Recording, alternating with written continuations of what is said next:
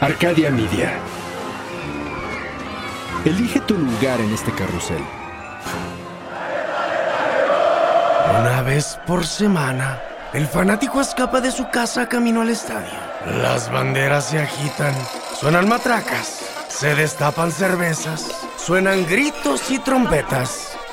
Extendemos las manos y no es mana que cae del cielo, sino serpentinas y papel picado. La ciudad desaparece, la rutina se olvida y solo existe el templo. Ea, ea, venga chiquitines, hola, ¿cómo están? Una vez más aquí transmitiendo desde La capilla de... el templo. Aquí me acompañan en cabina Andrés Chaires y en los controles Tiago el que Tiago Bastos. Tiago el que Tiago, el sudamericano de Perú que nos trajimos desde Brasil. Que tranza la banda, yo soy Andrés. Y bueno, vamos a empezar con el templo. Andrés, Dígamelo. tú estás aquí. Estás en un viernes. Traes la quincena en la bolsa. ¿Ok? ¿Te lo estás imaginando? Sí, sí. Perfecto. No sabes a dónde ir, no sabes qué hacer, le hablas a un par de amigos, te dicen que están ocupados o con la novia, tú eres soltero. Imagínate este momento bello donde eres soltero. Oh, ok. Tú decides ir a un table dance. ¿Por qué no? ¿Por qué no? Dices, bueno, estoy como aburrido, no tienes 15 años. Digo, no soy muy fan de los tables, eh, pero bueno. Me lo imagino, me Todo lo el imagino. mundo ahí es fan estoy. de los table dance. Ahí estoy, ahí estoy, ahí estoy. Hasta mi abuelita va al table dance. lo sé. Lo sé. Vas al table dance.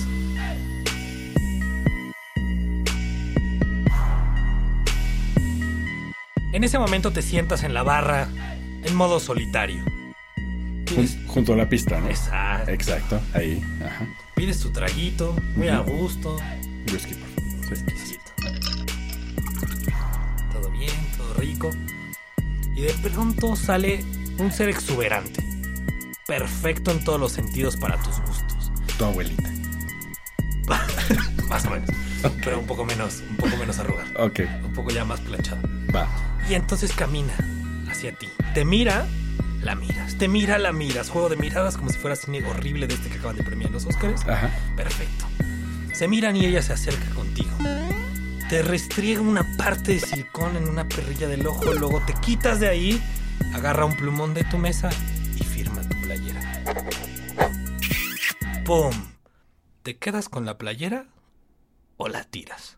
¿Te em- o no? Y quiero hacer un disclosure en este programa para todos los que son nuevos y están escuchando el programa El Templo. Cada vez que digamos una grosería como... mm, Como, como la que acabas de de decir. ah, va a sonar este siguiente sonidillo. Ok. Me, me gusta, me gusta Sí. el sonido. Eh, Yo quería el de la, el de se compra. Pues, colchones. eh, Bueno, pero bueno. ¿Qué haces con esa playera? Siento que fue una diosa quien te lo firmó. Pues sí, sí la guardo. Sí la guardo. Y yo creo que tiene un valor especial porque me bailó a mí, ¿me entiendes? Exacto. Sí, sí. Pero entiendo, creo, a, a lo que vas, ¿no? Eh, en cuanto a coleccionar estas cosas de tus, de tus ídolos. Claro que sí. Mira, empecemos por este punto. Raúl Jiménez últimamente ha estado regalando sus playeras a todas las personas que son mexicanas y empieza a ir al estadio. ¿Quién es Raúl Jiménez? Porque yo no tengo ni idea de quién es ese güey. No, eh, Andrés, es un programa de fútbol. Eh, eh, ¿No? No, ¿No es de fútbol? no, no. Eh, ¿O sí? Es, se supone que es de deportes, no Bueno, de fútbol. Bueno, no, no es de fútbol, es de todos los deportes. Es- Está el, el fútbol americano, está el béisbol, el básquetbol. Pero Andrés. ¿cómo eres ignorante? No seas estúpido, por favor. O sea, el único deporte que verdaderamente es importante en esta tierra. Es el béisbol. No. Ay, divinidad suprema, por favor ayúdanos, por favor, con este individuo que es tan ignorante. Que nos diga quién es.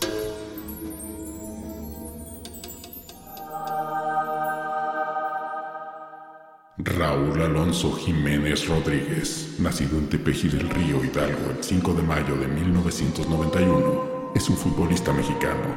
Juega como delantero y su equipo actual es Wolverhampton Wanderers de la Premier League de Inglaterra. Debutó como profesional en 2011 con el Club América y en el año 2014 fichó por el Atlético de Madrid a cambio de 10.5 millones de euros. que le convirtieron en el jugador mexicano por el que jugando en México un equipo extranjero pagó más dinero. Wikipedia. Ah, ok, ok, ok. Entonces Raúl Jiménez está regalando sus camisetas. Sí, o sea, tú vas al estadio Ajá. y lo vas a ver jugar al Wolverhampton. ¿No? Entonces llegas y le pones ahí una, una pancarta, una camparta, te decir, una pancarta que le demuestra y le dice tu amor supremo completamente y tú que lo quieres besuquear y si quieres, lo que se te ocurra. Y él si alcanza a ver esta pancarta, se acerca contigo y te regala la playera que estaba utilizando y si traes un plumón te la firma. ¿Esa sí la guardas? Pues digo, ahora que ya sé quién es, posiblemente la guardaría porque pues, la, la podría meter después en, en eBay. ¿no? Yo la verdad sí soy muy fan de los deportes, especialmente el fútbol. Y. Pero nunca he guardado nada así como. como, como fanático tú. No, bueno, yo nada más de grupos de rock y todo eso, pero de, de deportes no. O sea, ¿le has pedido a algún artista cantante así tu. Fírmame aquí, sí, sí, sí, sí. ¿En serio? Yo, ¿Te tatuaste la tetilla día? no, de hecho, me, me mandé a hacer un chaleco de, Ah, de me mandé hacer. Me mandé a hacer. o sea, De- a ver, auditorio, empecemos bueno. por. por alguien se mandó a hacer.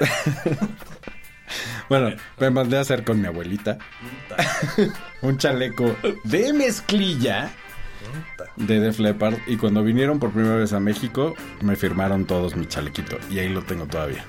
Pues creo que es, es importante tenerlo precisamente por es- ese significado, no porque lo quiera vender, no porque, porque hay mucha gente o, o mucha gente en el deporte que son coleccionistas de o firmas, por ejemplo, para poder vender los artículos. ¿no? Ah, y sí, hay sí. otros que son fanáticos que lo tienen porque Porque te gusta. porque realmente lo, lo aprecian, lo adoran de alguna manera.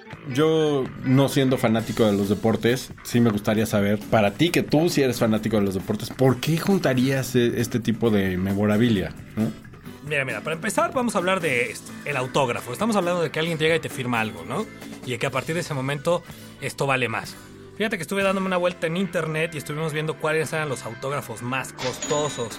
Y casualmente de los primeros cinco, ninguno es de un deportista. ¡Chopapau! Tienes razón, hay muchos que son de músicos. Por ahí hay un este. Pues sí, ya, John Lennon, por ejemplo. Hay una servilleta que firmaron los cuatro Beatles que cuesta 525 mil dólares. La servilletita. Sí, creo que, que, eh, en algún lugar leí que estos son los autógrafos más caros de, de todos los que existen. El autógrafo más caro, según aquí la Real Enciclopedia del Internet. o sea, llena de estupidez y eso. Ajá. No, no, no. Según la revista Forbes, los autógrafos más caros son. Primero, el de William Shakespeare. O sea, se vaya como. O- obvio, obvio. obvio. Eh, no, no, en, en serio, ese es un autógrafo que, di- digo, nadie más que una persona educada lo va a apreciar. El segundo más costoso es el de Abraham Lincoln. Y así sigue una lista de estúpidos y estúpidos y estúpidos hasta que llegamos al primer gran deportista.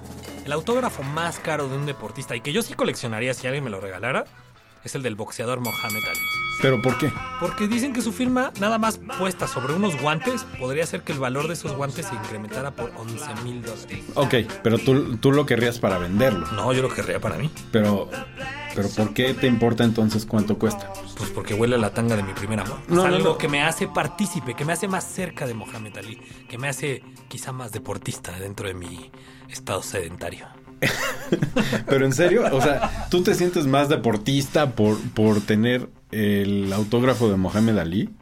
A ver, yo creo que todos los autógrafos nos hacen sentir parte. Mira, a ver, vamos, ni siquiera en autógrafos. Cuando yo era chiquito, yo veía las caricaturas, veía, no sé, Mickey Mouse. Y entonces cuando veía así el Disney Club una de esas estupideces, veía un Mickey. Cuando me lo regalaban en peluche, yo me sentía más parte Parte de del Disney. mundo de Disney. Yo Claro. me sentía parte de eso. Entonces supongo que de alguna manera esto podría estar apelando a nuestra situación adulta. Porque así como el de la teibolera, igual y el autógrafo de Raúl Jiménez es nada para presumir. Pues sí, pero mucha gente lo tiene nada más para venderlo. Yo creo que ahí es donde cambia el tipo de fanático, ¿no? Lo que te decía, ¿no? Hay algunos que lo quieren para venderlo algo así, y otros que lo quieren para tenerlo ellos, para precisamente pertenecer a este gremio, a este, no sé, a este grupo, ¿no? Estar más cerca del deporte. Pero a final de cuentas, dentro de esta cultura deportiva, hay quienes son los que son los grandes dioses y que los medios de comunicación los utilizan para todo. Y hay quienes están como más alejaditos, ¿no? Como quizá algunos jugadores de ajedrez. Algunos jugadores de boliche. Sí, yo- lo, lo único que yo creo es que sí, todos estos personajes tienen un lugar aquí en el templo, tienen un nicho especial y, creo que eventualmente estaremos platicando de cada tipo de, de deportista, de cada tipo de santito que van aquí en los nichos del templo. Y creo que es importante que la gente se vaya preparando porque no nada más vamos a hablar del deporte en sí y no nada más del jugador en sí o de, de estas personalidades, sino también de cosas que rodean a, a estos deportistas eh, y cosas sociales, aspectos sociales que, que también están relacionados tanto con el deporte como con los jugadores. Venga, chiquitines. A final de cuentas, creo que lo acaba de resumir muy bien Andrés. Este es el templo, el templo dedicado a los deportes, el templo dedicado a lo que es deporte y lo que no es deporte, pero es pretexto para hablar de deporte.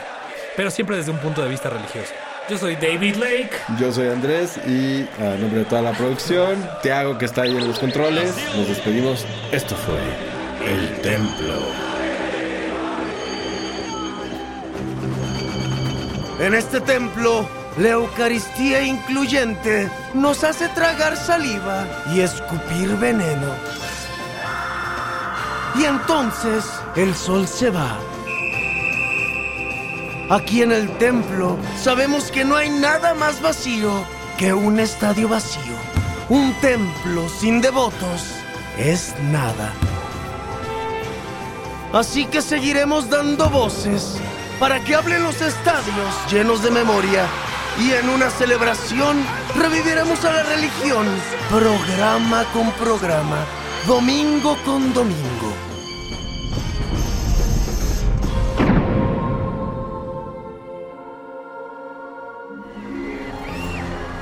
Arcadia Media.